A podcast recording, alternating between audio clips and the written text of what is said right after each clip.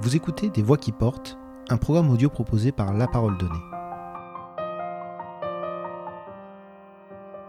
Psychologue clinicienne spécialisée dans les violences intrafamiliales, Nathalie Rocailleux a fondé l'association AFL Transition en 2000 à Toulon, dont elle est la directrice générale. Très engagée dans la lutte contre les situations qui conduisent parfois au féminicide, Nathalie Rocailleux a créé dans le département plusieurs lieux de périnatalité et de prévention des violences qui offrent un soutien immédiat dès la naissance de l'enfant. Dans cet entretien, la psychologue clinicienne varoise analyse l'origine des violences intrafamiliales et leurs conséquences. Elle détaille également les moyens à mettre en œuvre pour lutter efficacement contre ce fléau. Nathalie Rocailleux, pourquoi, après chaque nouveau féminicide, a-t-on le sentiment que ce drame aurait pu être évité? J'allais dire c'est un sentiment courant euh, lorsqu'il se passe des drames. Hélas, euh, c'est vrai que lorsqu'on regarde avec euh, de, la hauteur et, et que l'on voit le parcours qu'ont eu les victimes en préalable dans les institutions, on se dit, bah oui, ça aurait pu être évité. Ça veut dire qu'il y a eu soit un maillon qui a manqué, soit une mauvaise prise en charge à un moment donné de la chaîne de coordination des services qui doivent prendre en charge les, victimes et notamment au niveau de la prise de plainte par exemple ou au niveau du traitement judiciaire, ou au niveau de la mise à l'abri d'urgence euh, par des services sociaux. Donc ça, c'est les trois axes euh, d'erreur, j'allais dire, euh, là où se manifesteront les erreurs qui font que, ben, à un moment donné, on, a, on aurait pu éviter ce drame alors ça part aussi d'une culpabilité institutionnelle, hein. ça il ne faut pas le cacher. On a des problématiques euh, où on jette l'opprobre aussi sur des institutions qui parfois euh, ben, mériteraient d'être juste euh, un peu plus spécialisées. Il y a des erreurs humaines et aujourd'hui il serait temps qu'on investisse dans la réduction de ces erreurs humaines pour qu'on n'arrive plus à des féminicides. Alors après il y a aussi, et ça c'est pas la moindre des causes, il y a aussi l'opinion publique. L'opinion publique, c'est quelque chose qui est un gros fourre-tout de personnes qui se font des opinions sur des logiques, mais qui ne connaissent pas sensiblement, c'est-à-dire vraiment dans la profondeur, les thématiques dont ils parlent. Je m'explique. L'éviction d'auteur. Alors ça, c'est le gros, euh, gros étendard. On va mettre ça en avant. On va faire une éviction d'auteur parce que dans la tête de tout le monde, c'est moral d'enlever euh, l'auteur du domicile. Sauf que si l'auteur, il est dans la menace de mort, si on l'enlève du domicile et qu'il sait où retrouver sa compagne, c'est-à-dire donc au domicile, il va revenir et il va tuer. Et la plupart des féminicides se passent dans ces conditions-là. Donc nous, on choisit, non, ben, pas forcément la morale, mais l'efficacité. C'est-à-dire que oui, on est d'accord, c'est mieux en temps normal d'enlever l'auteur du domicile de permettre aux enfants de continuer à aller à l'école. Mais s'il y a des menaces de mort, c'est hors de question de faire une demande d'éviction. On met à l'abri d'urgence et on anonyme les personnes. Arrive-t-il que ceux qui n'ont pas pris la mesure de la dangerosité d'une situation reconnaissent leur dramatique erreur d'appréciation? Mais le jour où, où ça se passera comme ça, on aura une société meilleure. Le seul problème, c'est que l'introspection, c'est difficile. Ça réveille en premier une grosse culpabilité. Pour qu'on puisse dire oui, on s'est trompé, il faut d'abord surmonter ça il faut d'abord être autorisé à se tromper ou à surmonter ça. Et à ce moment-là, on va, on va dire, on va former les personnes. On va dire, là, il faut vraiment qu'on ait une grande conscience parce qu'il y a un risque. On va dire, on va former les institutions pour qu'ils évaluent la gravité et le danger. Pour l'instant, ce n'est pas le cas encore. C'est-à-dire que pour l'instant, on fait beaucoup de communication. Et euh, au niveau des formations faites réellement par des professionnels de ce secteur-là, ben non, on voit fleurir plein de boîtes de formation qui ne connaissent absolument pas la thématique et qui vont mettre un petit juriste par là, un petit psychologue par là. On se retrouve vraiment sur des formations qui ne sont pas adaptées parce qu'elles ne sont pas euh, réalisées par les bonnes personnes. Pensez-vous que les élus et les institutions ont vraiment l'intention et les moyens d'agir pour protéger les victimes de violences conjugales? À partir du moment où tout repose dans les départements sur une seule personne, la déléguée aux droits des femmes, alors je dis là, juste parce que ce sont des femmes, il faudrait qu'il y ait déjà des hommes qui s'en occupent. C'est une question euh, qui touche 100% de l'humanité, pas 50% de l'humanité. Les hommes sont voilà, aussi capables de réfléchir sur ces thématiques.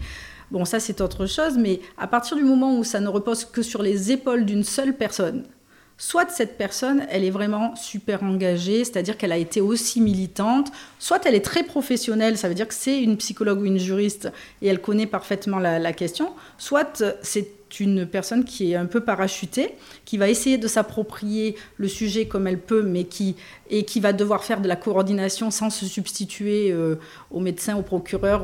voilà. Donc il faut avoir une personne qui a la tête sur les épaules et une grande euh, j'allais dire, connaissance de comment euh, coordonner, rassembler plutôt que diviser, enfin, etc. Sauf qu'aujourd'hui, sur les territoires, ce n'est pas le cas.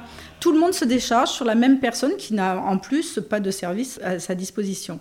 Donc on se retrouve finalement avec des personnes qui font des carrières et non pas qui se préoccupent de la politique publique qu'on leur confie. On a vraiment euh, beaucoup d'expérience dans ce sens. Ça suffit que tout repose sur une seule déléguée euh, qui va faire ce qu'elle veut en fait, en réalité, parce qu'elle a carte blanche pour faire ce qu'elle veut. Et souvent, malheureusement, euh, les structures spécialisées ne sont pas vraiment concertées ou elles sont mises en concurrence bêtement sur, des, sur un secteur où on ne devrait pas récupérer la cause pour faire une carrière. Quoi. Voilà, donc ça, c'est vraiment ce qui pêche vraiment dans l'organisation et euh, je suis persuadée que sinon, les institutions comme les élus ont vraiment cette volonté d'enrayer ce phénomène-là. Mais mettons réellement, réellement, hein, sans faire semblant, tout le monde et toutes les intelligences autour de la table. Est-ce que la lutte contre les violences intrafamiliales a été plus efficace à certaines époques? Oui, euh, après la mise en place du troisième plan de lutte contre les violences faites aux femmes, il y a eu de réelles coordinations avec une volonté de guichet unique. Alors ça, c'était dans les années 2012, 2013, 2014. Ça a fonctionné. Aujourd'hui, on fait beaucoup de communication, mais les moyens donnés à cette coordination et à cette euh, évolution alors il y a eu aussi, bon oui, des lois qui sont apparues et qui euh, aident énormément depuis 2019 et 2020. Donc euh, on peut dire que les politiques, eux, ont fait leur job. Mais aujourd'hui, il faut manager et il faut euh, écouter les gens qui font de l'innovation sociale sur ce plan-là.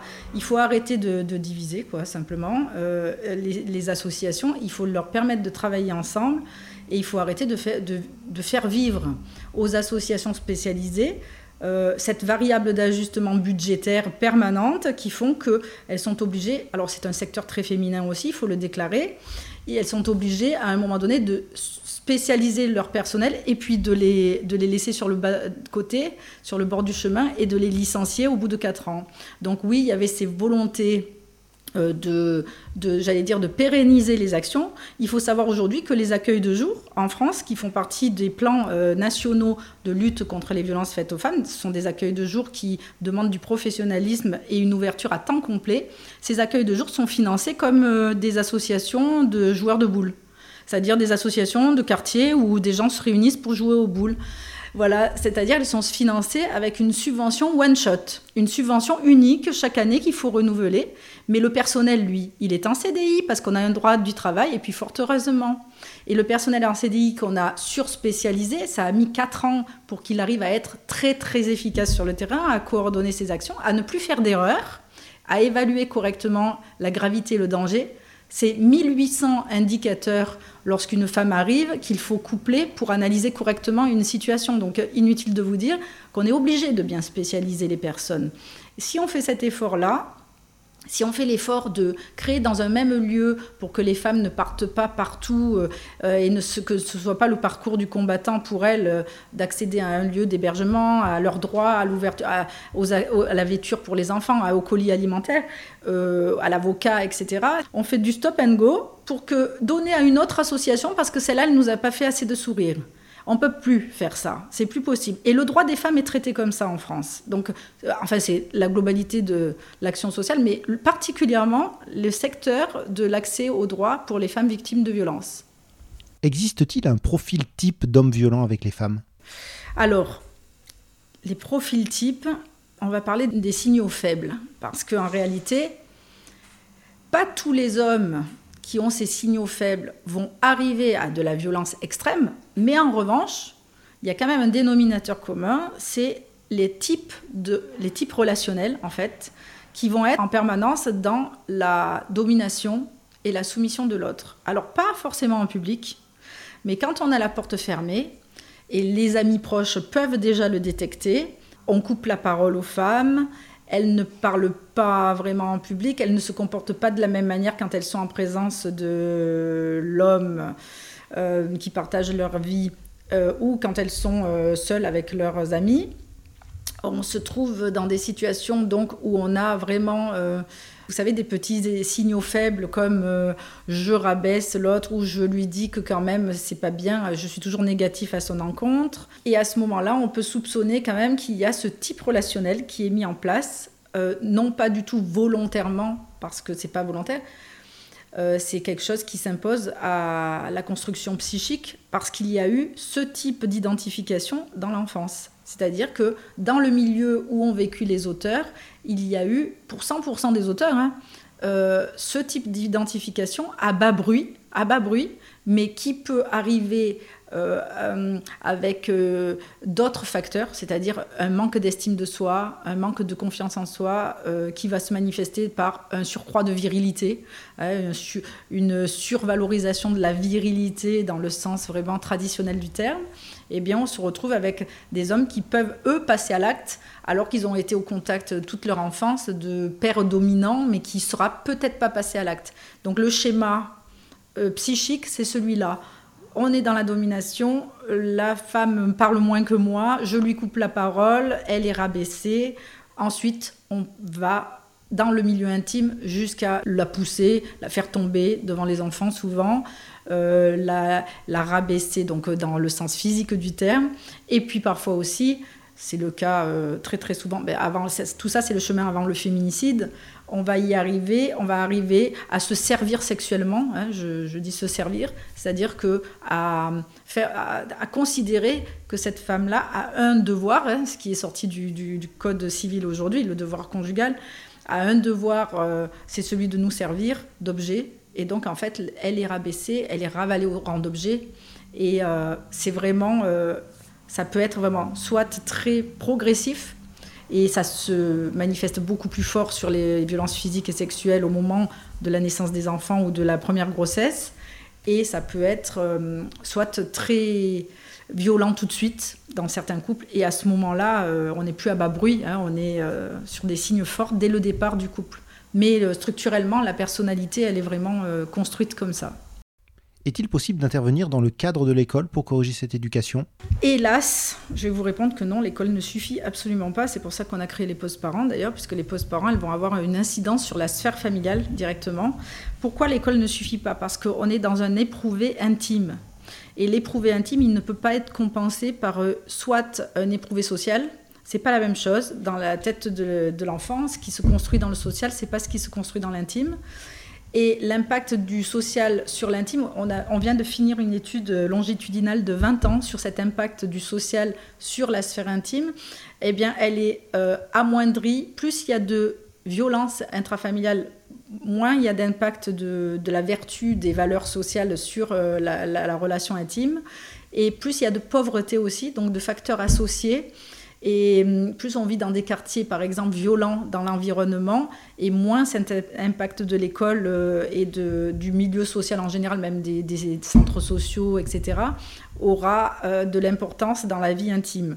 Alors pourquoi? Parce que dans la vie intime, ce qui se passe, c'est l'affect. Et l'affect, ça va ancrer dans le cerveau. C'est aussi de la neurophysiologie. Ça va ancrer dans le cerveau ben, des, des, simplement des, des, conditions de stress qui se passent que dans la sphère... Euh, familiale et qui va euh, ben, modifier aussi l'imagerie cérébrale. Ça, on le sait aujourd'hui. Il y a eu des études qui ont été faites anglo-saxonnes là-dessus.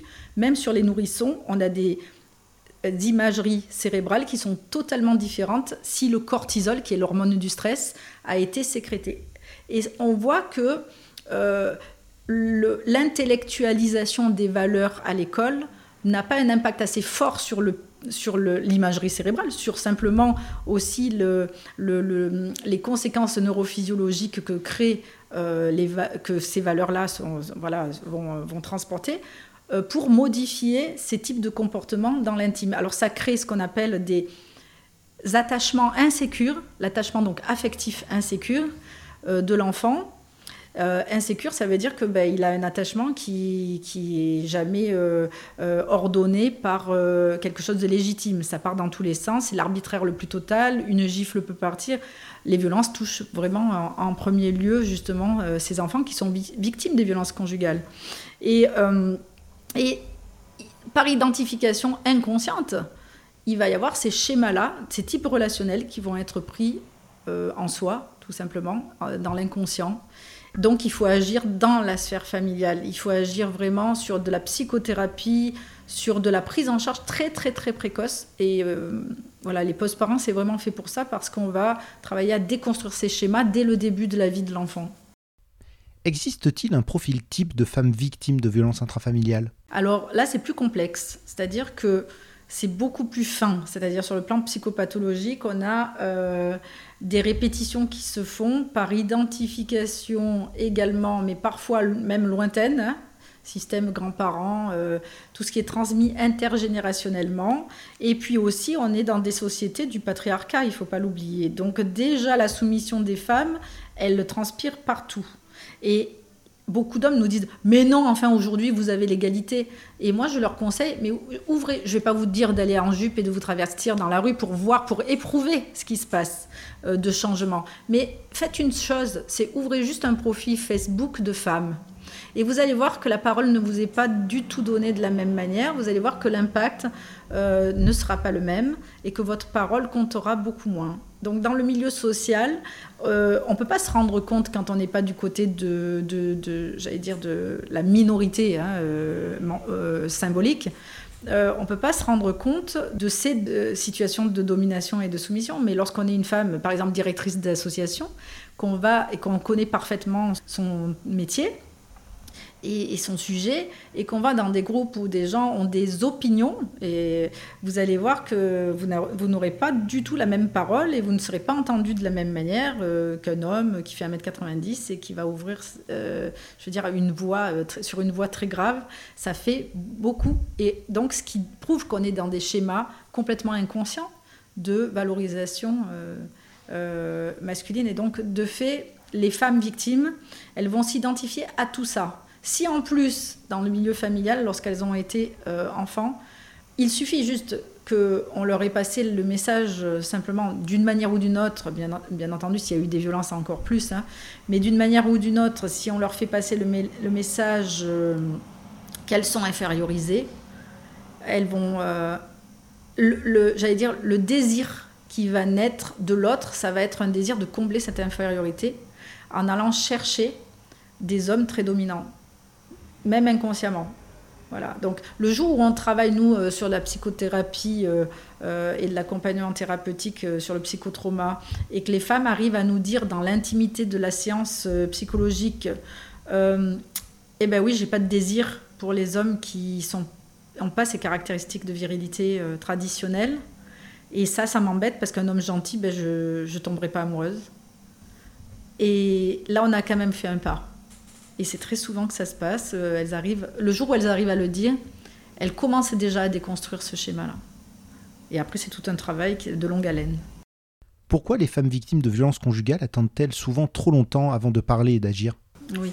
Alors, c'est très complexe. C'est vrai que c'est très complexe. Pourquoi? Parce que selon les milieux,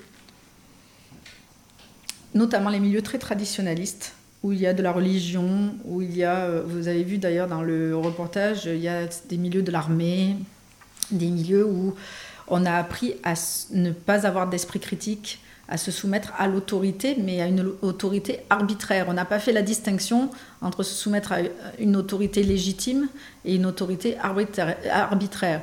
L'autorité légitime, ça serait les lois de la République. L'autorité arbitraire, c'est quand on nous dit les lois de la République ne valent pas euh, ce qui vaut, c'est euh, mon arbitraire à moi, c'est ma domination ou c'est euh, la religion. Là, on est dans une autorité arbitraire. Ces femmes, souvent, n'ont pas été celles qui restent, j'allais dire, très très longtemps. Nous, on a des femmes qui arrivent à 70 ans ici. donc, et elles sont souvent vraiment dans. c'est terrible parce que plus elles sont restées, plus c'est difficile de dire. Dans le sens où euh, partir à 70 ans, c'est extrêmement douloureux. C'est plus douloureux de partir à 70 ans que de partir à 30 ans avec des jeunes enfants. À 70 ans, on a des enfants qui ont 30 ans, euh, qui nous regardent déjà comme une femme infériorisée. Donc en fait, quand tous les euh, facteurs renforcent la, la relation d'emprise, ben, l'emprise, c'est complexe. C'est-à-dire que oui, il y a une conscience du fait que c'est pas normal, Parce qu'au contact de tous les messages qu'on passe aujourd'hui, c'est pas possible qu'il n'y ait pas de conscience euh, du fait que ce n'est pas normal ce qu'on vit. Donc oui, il y a une conscience, mais il y a une espèce de sécurité psychique à rester. Parce que ces femmes-là ont vraiment une conscience aussi que le départ est douloureux.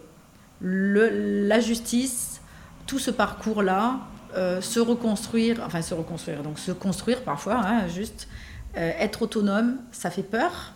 Parce que ce sont des femmes à qui on a dit depuis toujours, seule tu n'es rien, seule tu ne peux pas survivre. Sans moi, tu ne peux rien faire. Mais même dans le milieu d'origine, c'est-à-dire le milieu familial de quand elles étaient petites, on les a dénigrées, on les a rabaissées. Ce sont des femmes qui euh, sont, si elles sont dans un, issues d'un milieu très traditionnel, ici par exemple Toulon, officier de marine, deuxième population touchée pour nous par les, violences conjugales.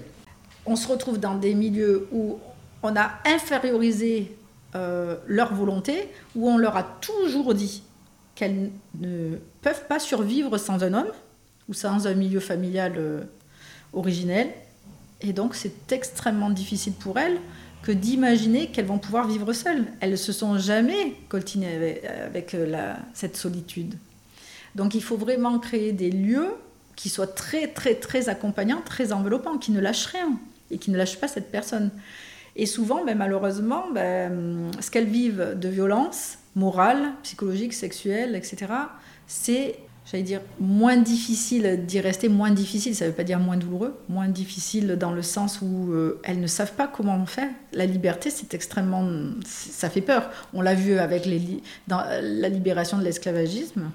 On a vu combien d'esclaves voulaient rester euh, chez euh, les maîtres, entre guillemets, pour, euh, parce qu'ils étaient terrorisés par cet inconnu et qu'on leur avait toujours dit que sans ces, patrons-là, ben, ils ne, n'existaient pas, ils n'étaient rien.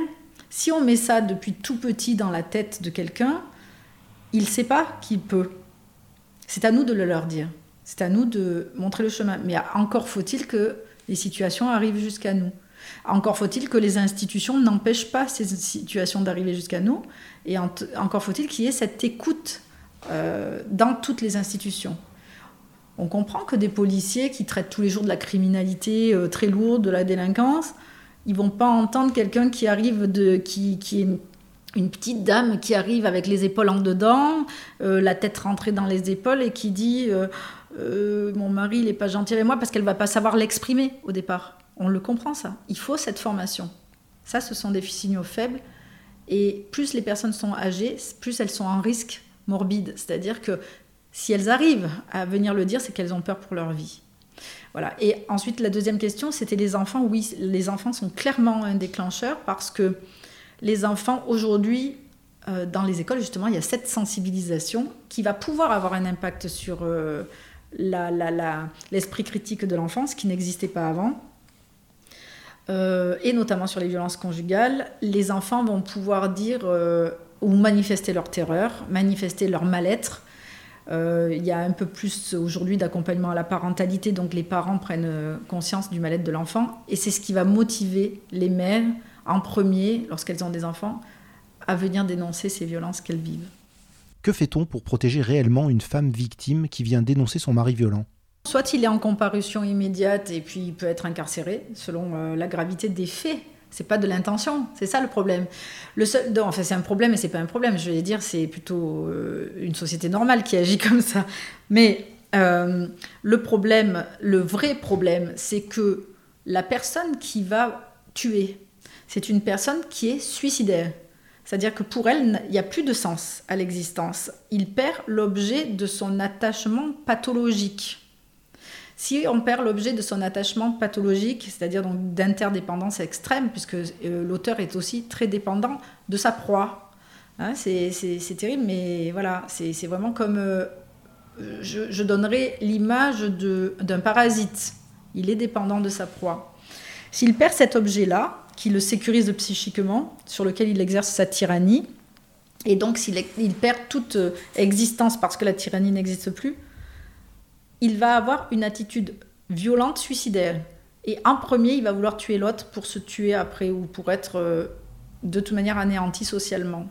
Donc pour lui, plus rien ne compte. Ça veut dire que cette personne-là, il va falloir la mettre en milieu fermé, soit psychiatrique fermé, soit euh, en prison, selon euh, sa, psychopathologie.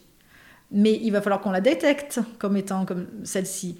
Si on a des bonnes perversions, les personnes cachent énormément ça. Donc elles vont sortir et quoi qu'il se passe, elles vont aller chercher une arme et il va y avoir un passage à l'acte. On ne peut pas imaginer lorsqu'on est vais dire, normalement névrosé, que ça peut se passer comme ça dans la tête de quelqu'un. Oui, ça se passe comme ça parce que c'est le dernier geste ultime qui va le faire se sentir vivre. Donc l'éviction d'auteur, si on n'a pas une prise en charge fermée et qu'on n'a pas détecté ça, c'est pour ça que on préfère nous mettre à l'abri d'urgence quand il y a des menaces de mort ou qu'il y a déjà eu des tentatives de d'homicide. Comment intervient l'association AFL Transition pour aider les femmes victimes de ces violences? Quand je disais tout à l'heure, on a plus de 1800 indicateurs à analyser, c'est la réalité. C'est-à-dire qu'on doit coupler, lorsqu'une personne passe la porte, avec ou sans enfant, il va falloir qu'on se mobilise un très longtemps pour d'abord accueillir, contenir, permettre à la parole de se libérer. Donc il faut agir sur tous ces plans-là. Ça veut dire qu'il nous faut au moins un psychologue pour débriefer, ce qu'on appelle le diffusing du psychotrauma. Lorsqu'il y a eu un épisode de violence, et c'est très souvent le cas, les personnes arrivent après un épisode de violence euh, fort ou euh, lors du cycle de la violence, juste avant un week-end long ou des vacances où on va avoir peur de ces agissements parce qu'il y a déjà eu des préalables. Donc en fait, dans tous les cas, on va accueillir une personne qui est émotionnellement perturbée. Donc il faut un diffusing pour que la parole puisse se libérer, qu'on prenne le temps de l'écoute et qu'on sécurise la personne dans la relation de confiance que l'on va avoir au, professionnel. Il faut un professionnel du travail social. Pourquoi? Parce que si on n'a pas ce binôme, on se retrouve avec une psychologue qui va faire le travail, elle va aider à qualifier pénalement des faits, c'est-à-dire qu'une femme qui vit, par exemple, je vous donnais tout à l'heure l'exemple du, viol conjugal, oui, ben, la plupart de ces personnes ne le qualifient pas de viol. C'est-à-dire qu'elles disent oui, mais moi je ne veux pas avoir ces pratiques sexuelles, je ne veux pas avoir de la sexualité avec lui, mais si je ne l'ai pas, il se met dans un tel état de colère parce que la frustration, euh, il y, a une intolérance totale à la frustration, eh bien que je vais prendre des coups et je sais que ça peut aller jusqu'à la mort. Donc maintenant, aujourd'hui, je le laisse faire. Et je lui dis, vas-y, situation d'hier, hein. je lui dis, vas-y. Et le monsieur se sert. Ça s'appelle du viol conjugal. Elle n'est pas consentante. Et elle a peur et elle, euh, subit euh, la sexualité de l'autre. Ça s'appelle du viol. Il faut qu'on qualifie tout ça. Pourquoi? Parce que si on n'aide pas la, dame à mettre de la qualification pénale sur ce qu'elle a vécu, et il n'y a que dans la libération de la parole avec un psychologue, avec vraiment le temps qu'il faut, avec la, confiance, que ces dames-là vont pouvoir nous dire, voilà, et là il y a ça, on me menace d'enlever les enfants, voilà, donc là, qu'est-ce qu'il va falloir faire à côté? Ben, on, va, on va activer le travailleur social et on va dire là, en effet, euh, monsieur est d'origine étrangère, il menace d'enlever les enfants, il faut faire une OST. Alors c'est une interdiction de sortie du territoire. Il faut là se rapprocher de la, de la préfecture pour faire cette Mais en attendant et entre-temps, il faut vraiment mettre à l'abri d'urgence madame et ses enfants. D'abord savoir s'il y a des mineurs au domicile. Est-ce qu'ils sont toujours avec monsieur? Est-ce qu'il y a eu un épisode? Il faut vraiment évaluer toute cette situation. Sur le plan pénal, sur le plan civil, donc là on fait appel à des avocats, nous carrément. Hein, on fait, on fait plus aujourd'hui appel qu'à des juristes parce que parfois il y a des choses qui échappent aussi dans les des avocats. Ben, c'est leur métier. Donc on travaille aujourd'hui avec le barreau puisqu'on passe une convention avec le barreau, avec la Cap du Var et avec euh, ben, Aurore Boyard qui euh, travaille avec nous euh, et Edicte Angelico aussi. Ce sont des avocates et on fait appel à des avocates après ou à des avocats locaux qui connaissent bien ces, problématiques-là sur le plan civil et pénal. Donc il va falloir quand même qu'on mette en route dans l'immédiat une mise à l'abri d'urgence ou une éviction d'auteur ou en tout cas une ouverture d'ordonnance de protection si c'est pour les femmes et les mineurs qu'on qualifie pénalement les choses qu'on fournisse avec le travailleur social de la vêture, parce que parfois on est parti très vite, on n'a pas ni les documents administratifs, ni euh, euh, les vêtements pour les enfants, ni le, les repas qu'il faut. Donc on va fournir le repas, la salle de bain pour euh, la toilette.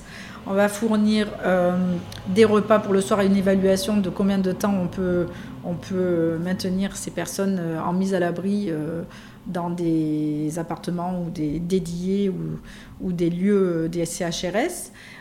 À ce moment-là, on va aussi euh, tabler sur l'avenir, on va faire un vrai plan avec la dame pour qu'elle puisse sortir de cette situation. On va évaluer si elle est spoliée de son courrier administratif. À ce moment-là, on fait la domiciliation du courrier sur place.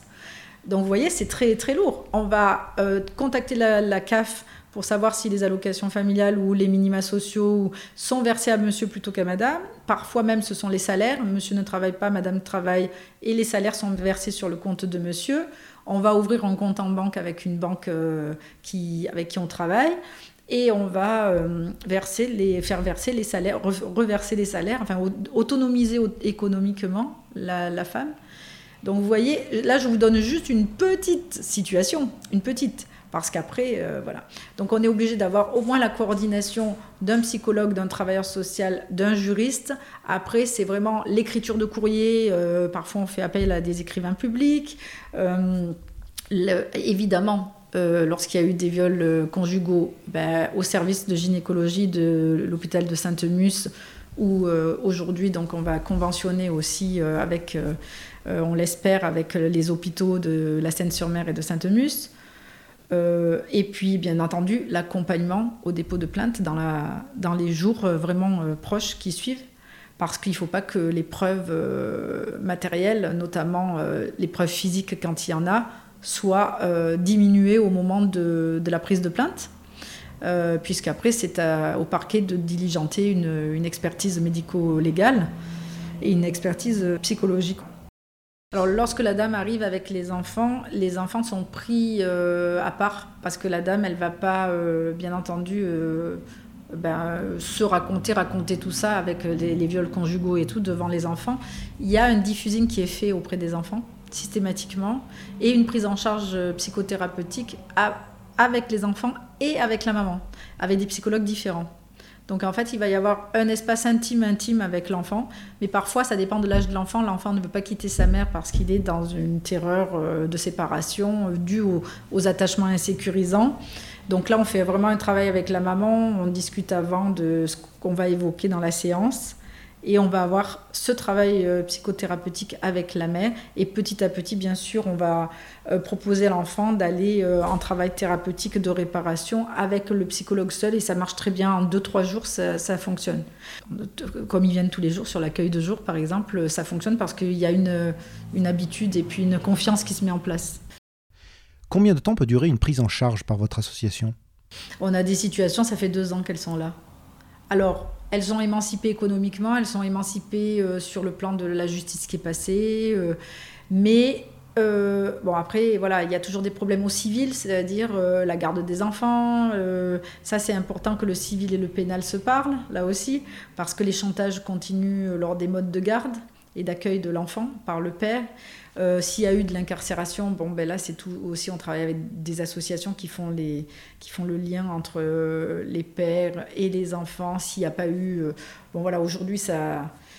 Aujourd'hui, l'enfant, il est vraiment reconnu pénalement victime, mais au pénal, par exemple, on ne voit pas de peine et de dommages et intérêts donnés aux enfants. Alors que psychologiquement, il y a des très gros dégâts, souvent. Donc aujourd'hui, ben, nous, on se constitue partie civile pour euh, représenter aussi euh, l'intérêt euh, des enfants et des mineurs ou des femmes, hein, ça dépend des, situations, juridiquement. Et ça, c'est important parce qu'il y a un préjudice sur les enfants, il y a un préjudice social, il y a un préjudice sur les femmes, et il y a un préjudice social aussi qui se crée lorsqu'il y a des violences conjugales. Hein, les violences conjugales, c'est pas rien, ça a un vrai impact sur, les sociétés, sur la société tout entière parce qu'il y a des répétitions intergénérationnelles. C'est relié à la criminalité, ça c'est clair.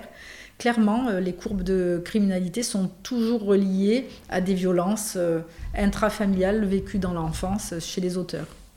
Euh, mais par ailleurs, donc oui, ça peut durer deux ans, la prise en charge psychologique. Ça dure le temps de la réparation, de, donc le temps intime. On n'est plus dans enfin, j'allais dire l'utilisation de l'autre. Euh, on lui dit pas, allez, hâte-toi de te réparer. Non, bien entendu, on va respecter en premier son, intime, son temps intime de, de réparation, mais on va aussi travailler sur des ateliers qui s'appellent les ateliers rebond, qui sont des ateliers pour apprendre à repérer euh, dans la relation à l'autre quand ça devient le début de la relation de domination et de soumission. Donc on a pour ça des outils. Le violentomètre, c'est un outil que tout le monde peut trouver sur, euh, Internet.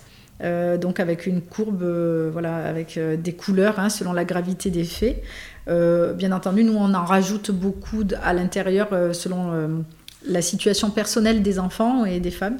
Et la thérapie, elle peut durer parfois euh, alors nous, on est dans la thérapie juste après le donc déconstruction du psychotrauma, et après on peut orienter aussi euh, sur des thérapies longues euh, à l'extérieur, vers des personnes plus libérales, etc. Et ça peut durer des années, ça peut durer dix ans. Combien de cas traitez-vous chaque année? Alors les cas détectés, c'est difficile à dire. Pourquoi? Parce que nous, on a des cas, enfin vous avez les chiffres du parquet, quoi, qui sont autour de 2500 euh, dans le département, mais là c'est ceux qui a été judiciarisé, qui arrivent sur le bureau du procureur, j'allais dire. Euh, les situations d'AFL, on a beaucoup beaucoup de situations euh, à bas bruit pour lesquelles les femmes refusent d'aller déposer plainte, mais voilà, divorcent et ont besoin de soutien à ce moment-là. Il n'y a pas eu de violence physique, mais du coup, elles ne veulent pas qualifier les violences morales pénalement. Et euh, on est, enfin nous on traite euh, à peu près 1500 à 2000 situations par an. Voilà. Et on est euh, des équipes, on est une équipe de, de 13 personnes. Hein. et 1500 à, à 2000 situations par an. Êtes-vous suffisamment aidé pour agir efficacement? C'est une catastrophe. Alors ça, c'est-à-dire que le problème aujourd'hui, c'est que les associations sont des entreprises. C'est-à-dire que donc on les met face à des appels, euh, les appels à projets, hein, qui sont les équivalents des appels d'offres, mais avec beaucoup beaucoup moins de financement. C'est-à-dire qu'on vous dit, euh, ben, c'est le cas de l'État par exemple, l'État vous dit, nous on met 30%, on, a un plan hein, de lutte contre les violences faites aux femmes, on va ouvrir un accueil de jour, on met 30% dedans, et pour le reste, donc 30% c'est 40 000 euros à peu près, entre 35 et 40 000 euros par département. Mais pour le reste, alors il faut savoir qu'un accueil de jour avec euh, deux professionnels et puis une coordination de service, ça vaut à peu près 150 000 euros hein, par an, ouvert à plein temps. Et pas, ouvert la nuit et pas ouvert le week-end. Donc 150 000 euros quand c'est pas cher. Parce que ça veut dire que votre pôle ressources euh, euh, de direction, d'encadrement et tout, il n'est pas compté dedans. ça signifie donc que eux mettent 34 000 euros, ils mènent la politique publique et on vous dit et pour le reste, ça veut dire pour 70% qui restent, allez chercher vous-même vos financements. Mais personne ne vous aide, c'est-à-dire qu'il n'y a pas de soutien. On ne met pas autour de la table les partenaires, c'est à vous de vous débrouiller. Donc vous passez votre temps à courir la patate chaude en fait. Vous êtes la patate chaude, la variable d'ajustement. Et même si vous menez des actions qui ont un impact sociétal. Si au bout du compte, vous n'avez que 34 000 euros, il y a la loi des finances qui vient vous dire Ah ben vous n'avez pas levé la totalité des fonds, donc quand même sur ces 34 000 euros, on vous en enlève 10%, euh, puisque, puisque vous n'êtes pas arrivé à avoir la base de dépenses en fait. La base de dépenses. vous avez réduit la voilure, donc vous êtes obligé d'être en déficit. Aujourd'hui, l'action sociale en France, c'est ça. C'est une injonction de déficit. Donc si vous voulez faire de la bonne gestion, La variable d'ajustement, ce sont vos salariés que vous avez super professionnalisés. Donc on est dans la maltraitance. Et ce secteur d'activité est un secteur de femmes. Donc on a un vrai problème de financement de ces actions-là qui évidemment touche des personnes qui ne vont pas euh, pouvoir payer, puisque déjà elles ne peuvent pas payer un logement. Donc, pour que ce soit une action sociale égalitaire, il faut que ce soit gratuit pour les publics. Euh, si c'est gratuit, ben, nous, Moi, je compare toujours. Il vous arrive, il viendrait à l'idée de personne de dire au BTP, nous, on va construire un bâtiment public hein, pour faire une mairie, mais on, vous paie le premier étage et pour le reste, allez chercher ailleurs l'argent. Débrouillez-vous. Euh, le bâtiment euh, public, il va dire, mais vous me prenez pour un crétin.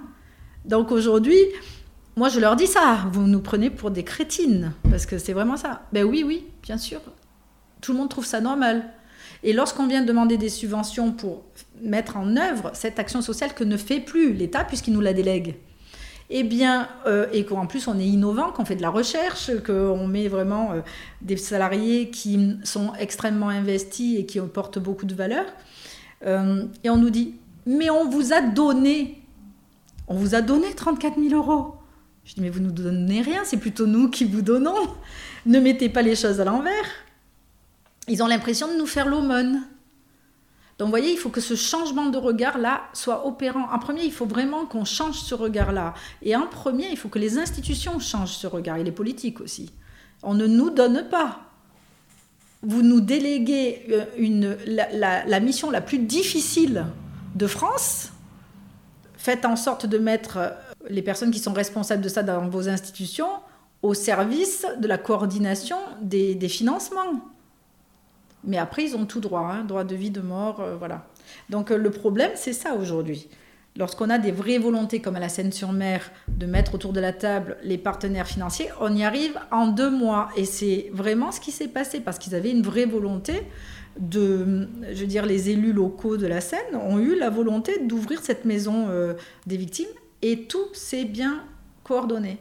Mais lorsque Bon, après, l'État est loin d'ici, donc euh, évidemment, il délègue, il délègue à des gens qui ne sont pas forcément toujours aguerris. Et lorsque ces personnes-là ne connaissent pas l'action sociale et ont cette compétence, euh, d'un coup, euh, ben on se retrouve avec des gens qui vont plutôt utiliser ça à des fins de carrière personnelle que en réalité en disant regardez regardez dans les médias ce que j'ai fait ce que j'ai fait mais en fait ils savent rien ils font rien quoi ils savent rien faire puisque c'est nous qui faisons euh, et, après qui divise les associations euh, entre elles. Et ça marche parce que les associations ont très peur de perdre leur budget. Bien sûr, ils ont peur de licencier, ils ont peur de se retrouver, de retrouver euh, avec 20 ans de travail par terre. Et c'est arrivé, hein. on a perdu le planning familial en 2015, c'était 20 ans de travail par terre. On a reconstruit, bon voilà. Et toujours ça, alors derrière, ah mais il y avait de la mauvaise gestion. Non, il n'y avait pas de la mauvaise gestion. Il n'y a que des mauvais coordinateurs de, des financements. Donc ça, c'est pas possible. Il n'y a pas de mauvaise gestion.